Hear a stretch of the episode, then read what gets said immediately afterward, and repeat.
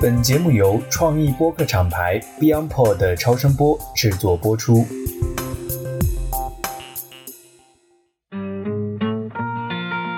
大家好，这是一档专门讨论巴菲特的播客节目，让我们一起聊聊每个人眼中不同的巴菲特、不同的投资理念、不同的人生态度。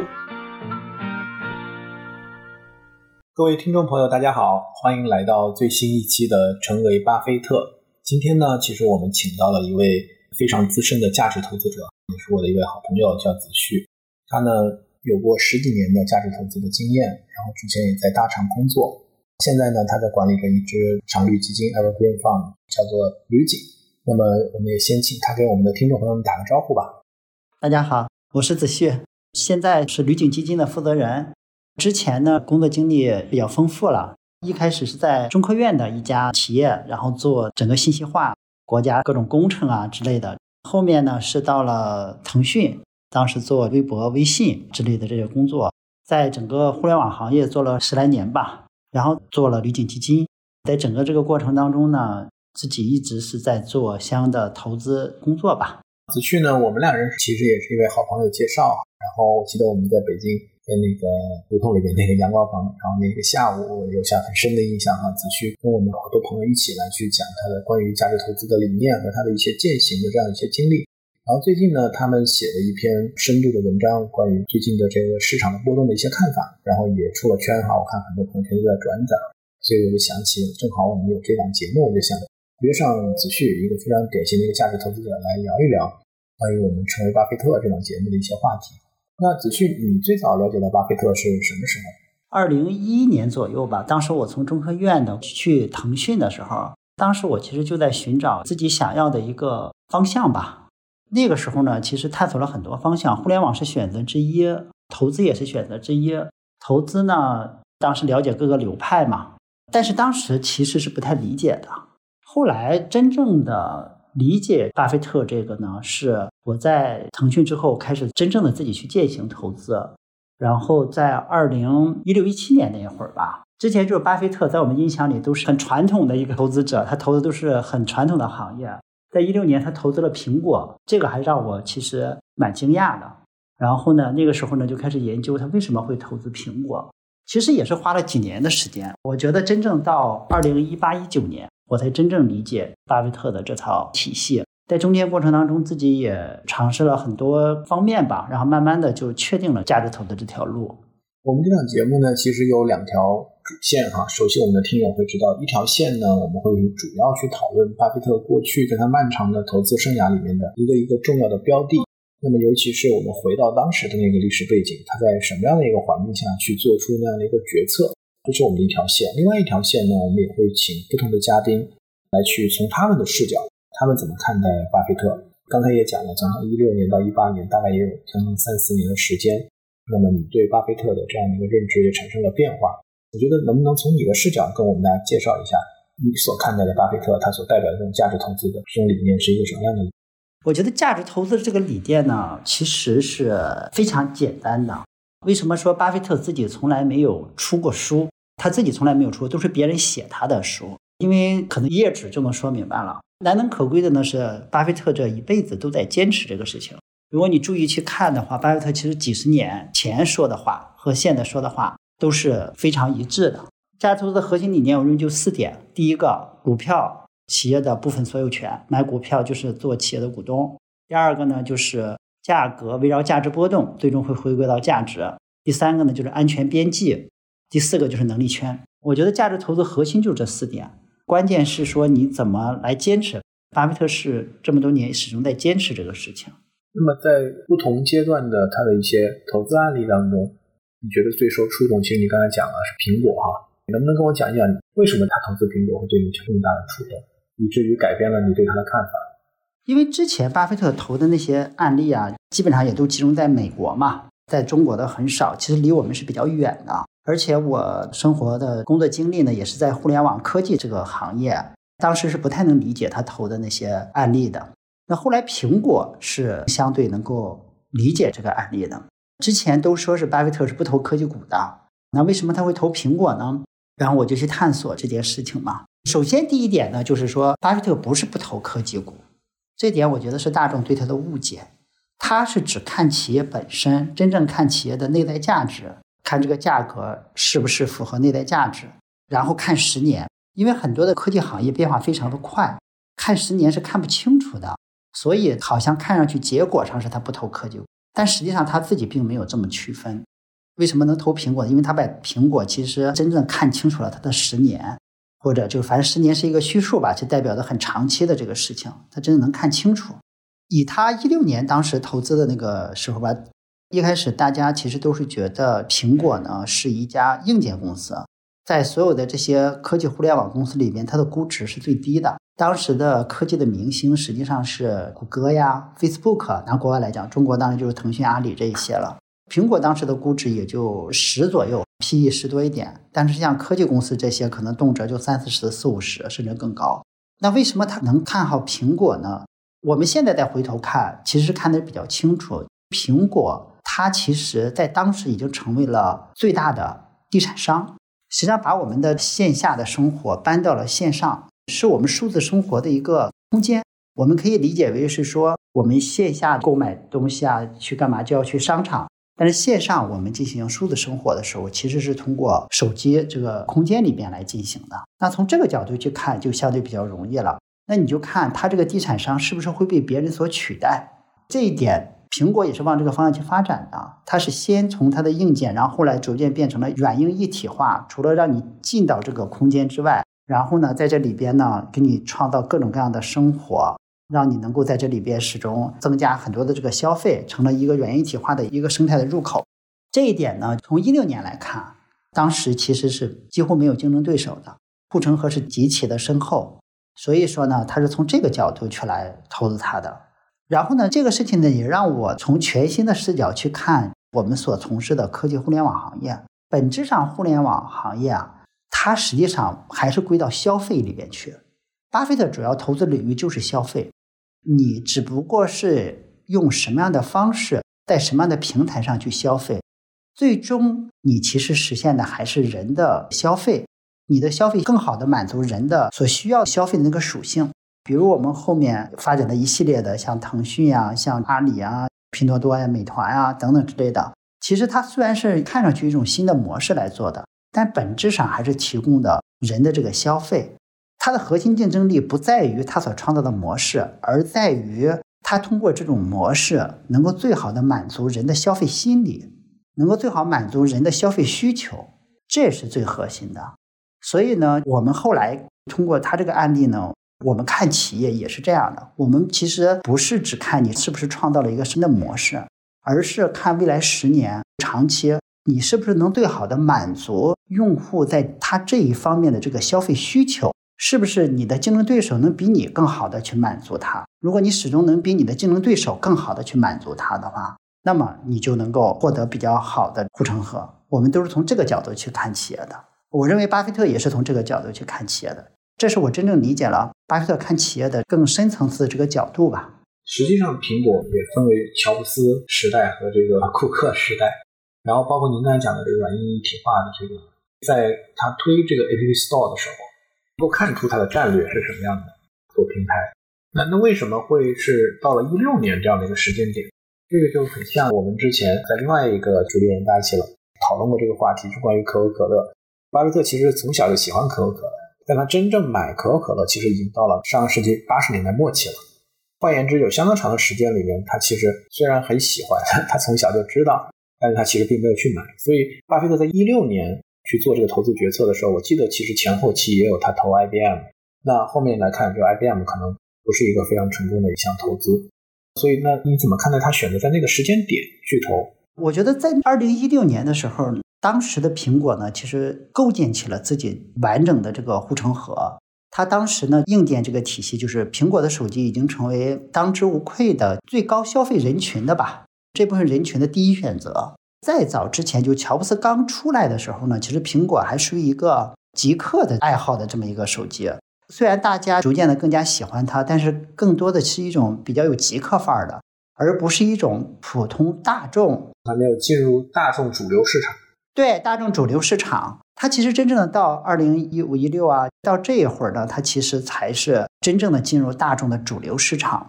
然后呢，相当于它构建的线上的这个平台，就是移动互联网的发展。其实我们知道，这一波移动互联的发展是在二零一二年才开始起来，真正到一五一六年，其实那时候才是真正的有一些一系列的出来了。一二年的时候，大家讲 mobile first，就是说大家都开始意识到这移动端是最重要的。但是可能到了一五一六年那时候，才是移动真正的渗透到每个人的生活当中。其实这个呢，才是真正的看到说，真正的形成了我们的数字生活。大家也逐渐的把更多的时间、精力和钱花在我们的数字平台里边、数字生活里边，是那个时间点。那子旭就是说，我们知道，其实巴菲特作为全球大 IP 哈。所有做投资的人都要去谈及他，或者跟他去做一些类比或者对比吧。那么在你自己的这个投资里面，你觉得你跟巴菲特相同，或者尤其是会有哪些不同的地方呢？这里边呢，其实对我来讲呢，我是一个特别追求自己想要的生活方式的一个人。为什么当时从中科院那个公司，然后到了腾讯，其实就是因为我当时在中科院的公司做的也不错了，也还挺好的。但是呢，我们服务的对象都是什么国务院各个中央部委啊，甚至于国务院什么这样的机构，看上去好像比较高大上一点。但是我后来发现，就是本质上那个行业呢，它是一个 to B 的。中国的 to B 的企业呢，基本上落到最后是资源型，不是你说你靠你自己的认知，靠这个你就能够真正的把这个事情根本性的给做好的。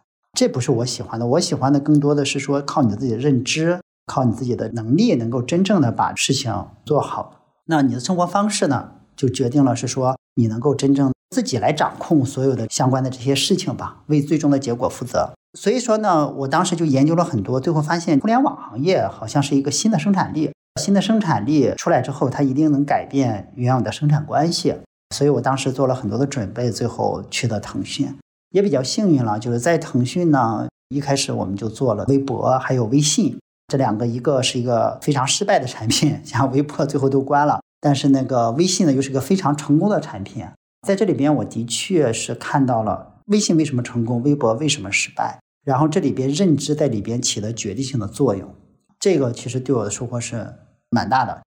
第二个呢，也通过这个平台呢，让我看到了各种不同人的生活方式。这里边你看，我们微博的平台。通过他接触了很多的官员呀、企业家呀、明星啊，甚至于知识分子啊等等之类的。我其实是在看 到底哪一种生活方式是我喜欢的，但是最后发现好像都不喜欢。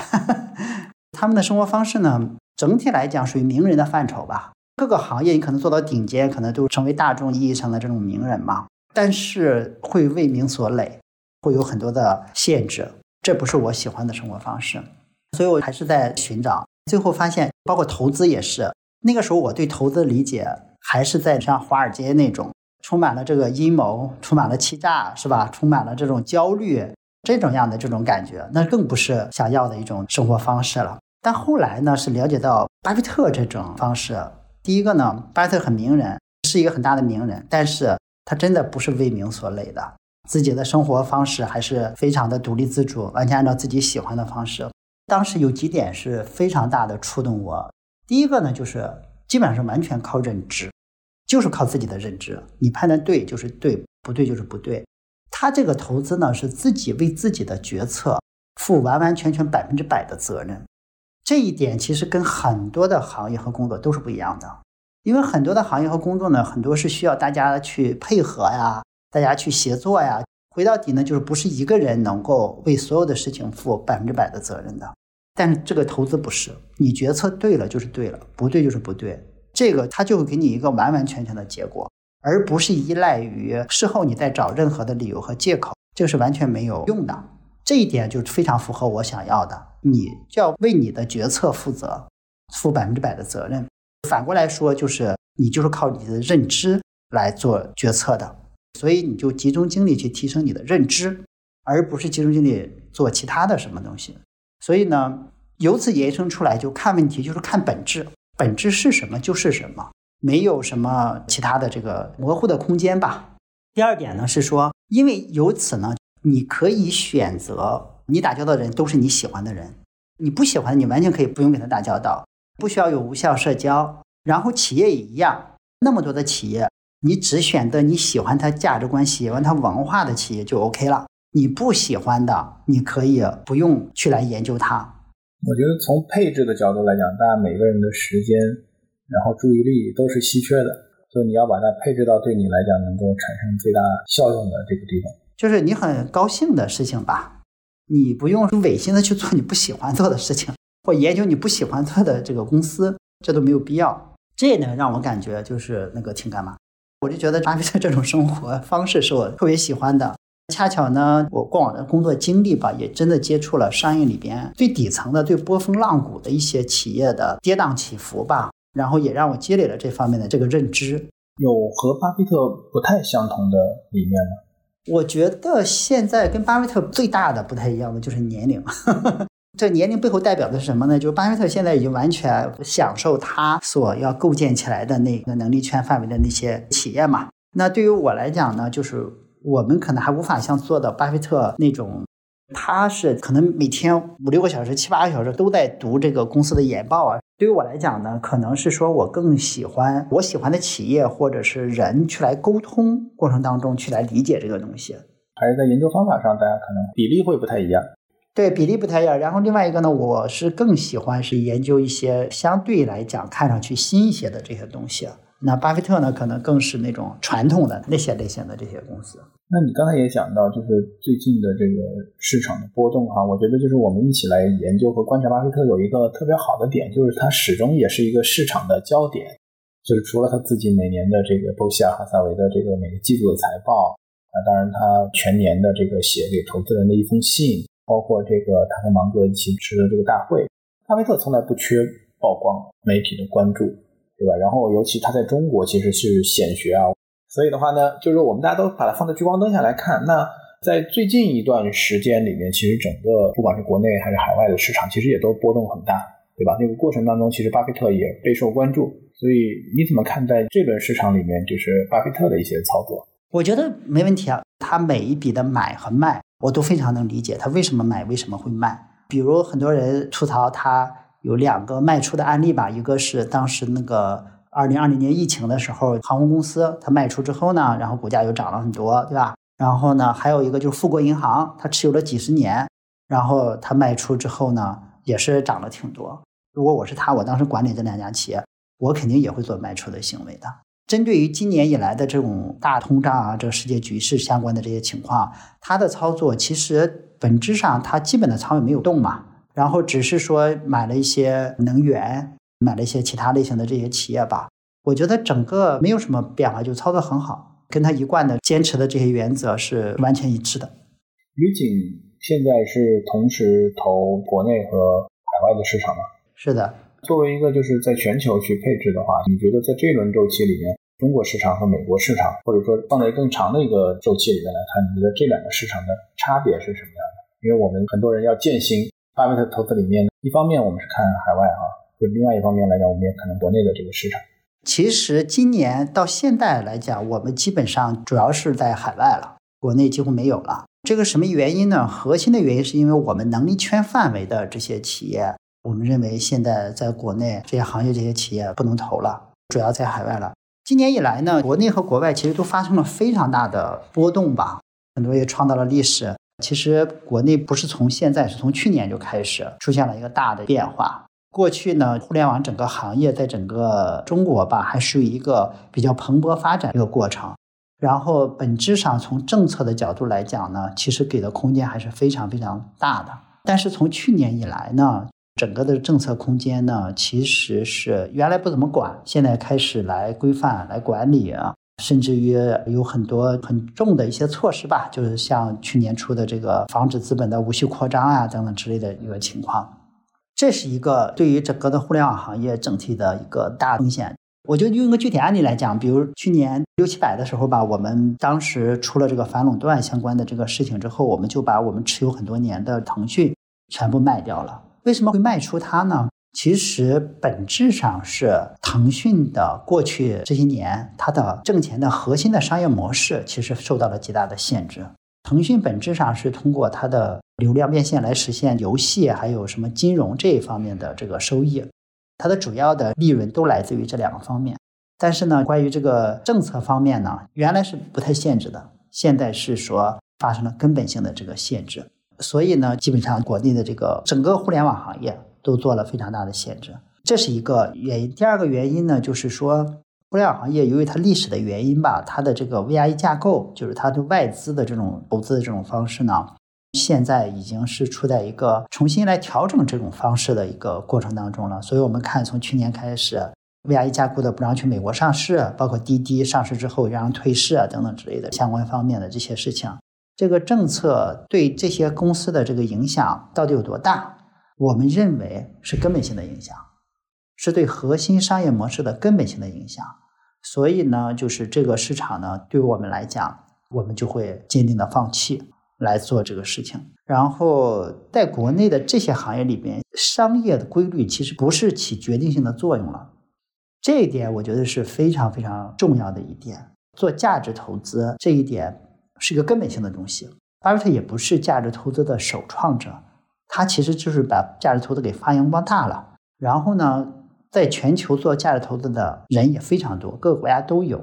但是这里边有个基础的根本点，就是说。你所投的这个公司所在的这个行业，它一定是商业的规律是起决定性作用，而不是其他的因素，比如政策因素啊或者其他的因素起决定性作用的。这个是非常关键的一点。我觉得这一点呢，也是很多人可能没有那么在意的这个点吧。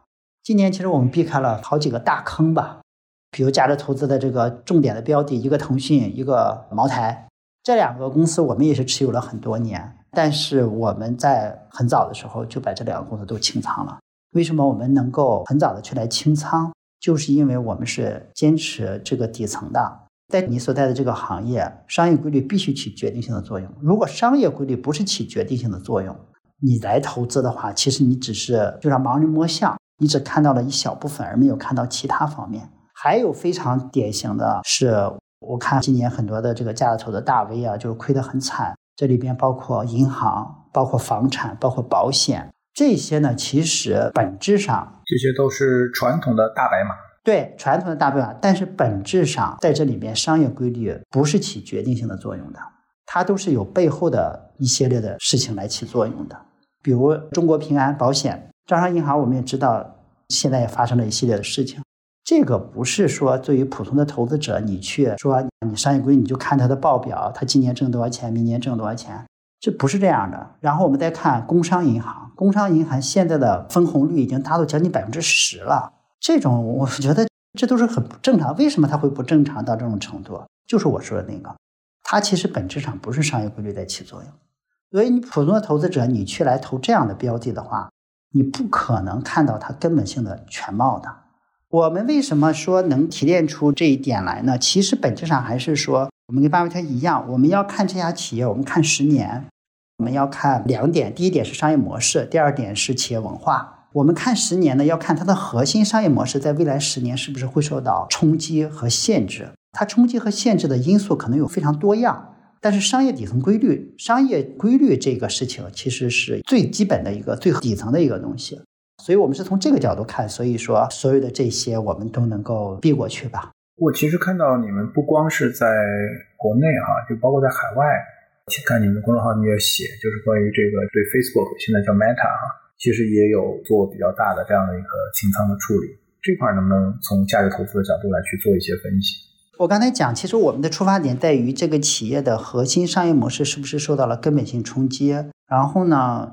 在国内，我们这些行业是因为它非这个商业规律这一块；但在国外呢，Facebook 在国内的这个互联网行业从业者的心中也是价值投资的明灯啊。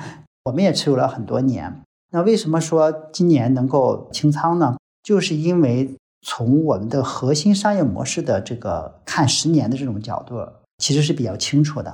因为 Facebook 呢，它主要的商业模式就是效果广告。效果广告依赖于它的用户在它这上面的粘性和使用时间，然后第二个呢就是它的这个广告的效果。它这个广告的效果呢，它不是光跟社交媒体这个广告效果，它是跟全部的这个广告效果去做对比的，就包括线上的广告，也包括线下的广告。很多人都以为社交网络它的护城河是非常深的，认为 Facebook 构建了一个非常稳固的这个社交网络。但这一点我们抽象出来之后呢，我们得出的结论呢，就是社交是人的刚需，但是社交平台并不是人的刚需。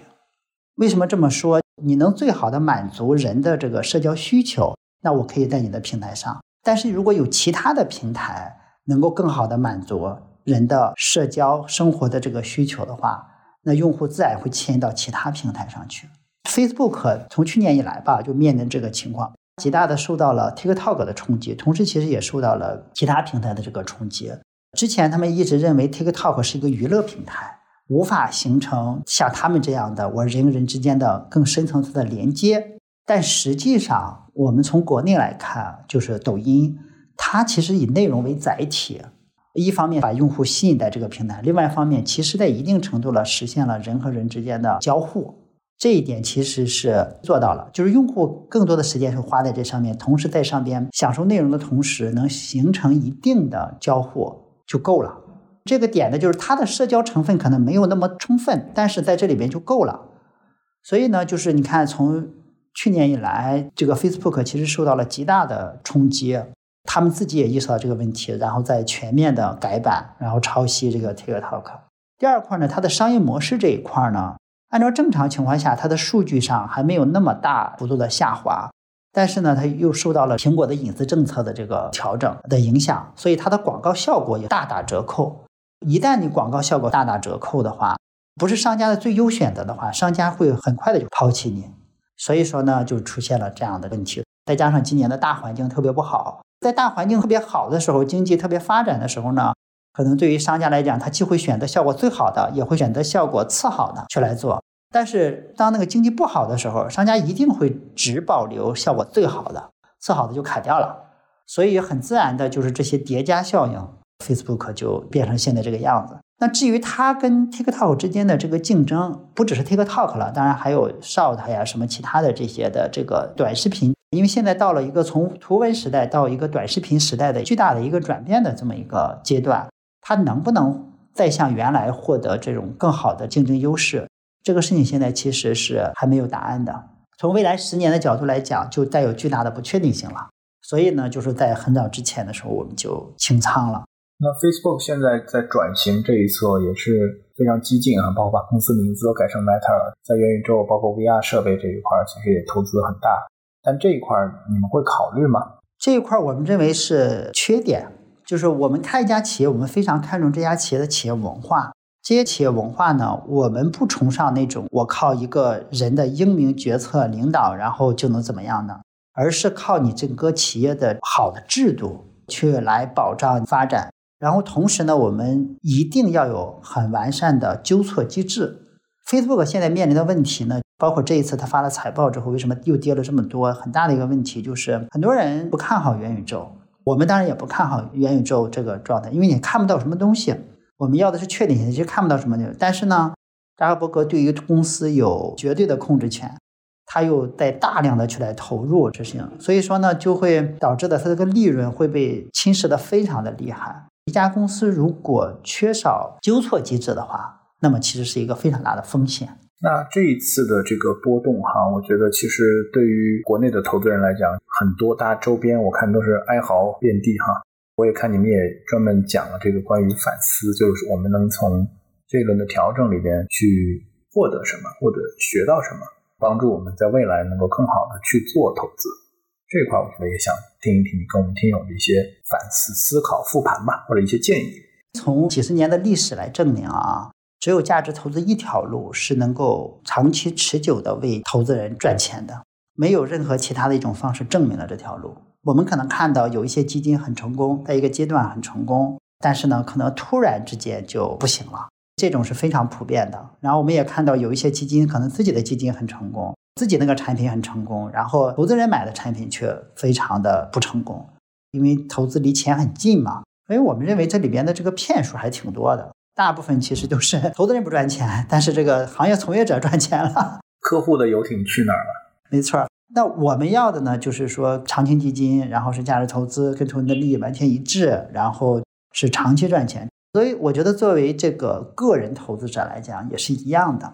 这一轮呢，很多的这些投资人呢，都有一个很深切的一个体会，就是很长时间的这个成功，并不代表着你一定具备这个能力。以这个腾讯为例吧，我就讲这个腾讯，我们一些朋友，其实，在去年清仓的时候，我们就跟一些朋友沟通，但是呢，他们很少有人真正的听我们的建议。那事后呢，一直到从六七百，一直到现在腾讯到两百，我们是一路沟通过来，有些朋友就在做一些深刻的反思吧，就是说，投资最最重要的是说你长期的要挣钱，而不是说你一段时间，这个一段时间可能有的时候很长，它可能是三五年。可能一两年，也可能十来年。腾讯就是典型的，可能十来年都很赚钱，但是呢，可能一夜之间回到现在这个状态。当这个市场发生变化的时候，其实你是下不了车的。那句话嘛，就是凭运气挣的钱，凭实力亏回去。这是今年以来很多的朋友跟我们说的这个话。那的确是这样，就是你要首先识别出来，是因为大趋势好。还是因为你自己真的有投资能力，你赚到了这个钱。如果不是因为你有投资能力，而是因为大趋势你赚到这个钱的话，这对你来讲其实埋下了极大的隐患。你可能这个钱最终都会亏回去，而且可能还不止。今年有一些朋友直接就加杠杆爆仓了。正好说到这里啊，就是其实我们也看到有很多的大佬，就是投资大佬，在这一轮波动当中呢，也会有自己的表态。和晒一些自己的操作，可能表现出来的是刚才谈的不一样的看法。这块儿你怎么看？这一点我觉得很好。你要识别出他是不是真正的价值投资者，很重要的一个指标呢，就是说，巴菲特从来不对短期做预测，看的一定是长期的事情。但是我们去看啊，这个市场上一些比较知名的这些基金经理啊，绝大部分都是在做短期做预测。这一点其实能比较好的去识别出他是不是真正的价值投资者，因为价值投资有个基本的点就是短期不可测，短期什么情况都可能发生。我们所谓的说我们卖这种公司，也不是因为是说我就确定判断它短期不可能涨了，不是这个逻辑。我们是看十年，我们认为它不行，而不是因为我们看短期。短期是真的什么情况都可能，既可能暴涨，也可能暴跌。那对于我们个人投资者来讲，你要如果是想要的是那种短期的我追涨杀跌的这种刺激感，都不用听我们说的这个。如果你要的是说长期的稳定的这个收益，那这才是价值投资者真正要做的事情。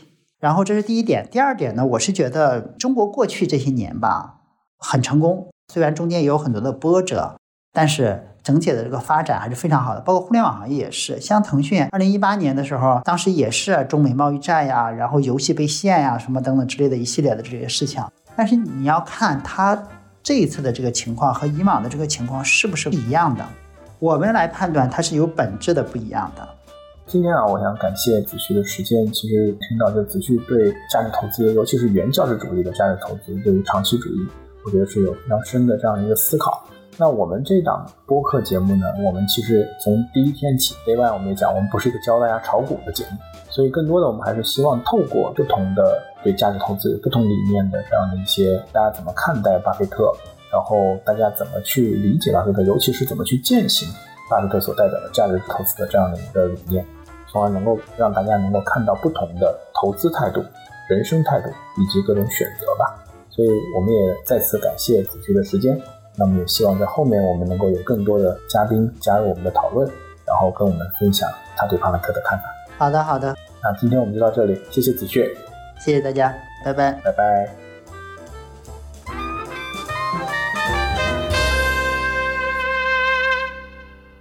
我们的节目成立了听友群，来自苹果播客的听友可以直接加我们小助理微信 BeyondPod 二零二一，全部字母小写 Beyond the Pod。二零二一小宇宙听友可以去节目 show notes 或者评论区置顶留言，找到入群方式。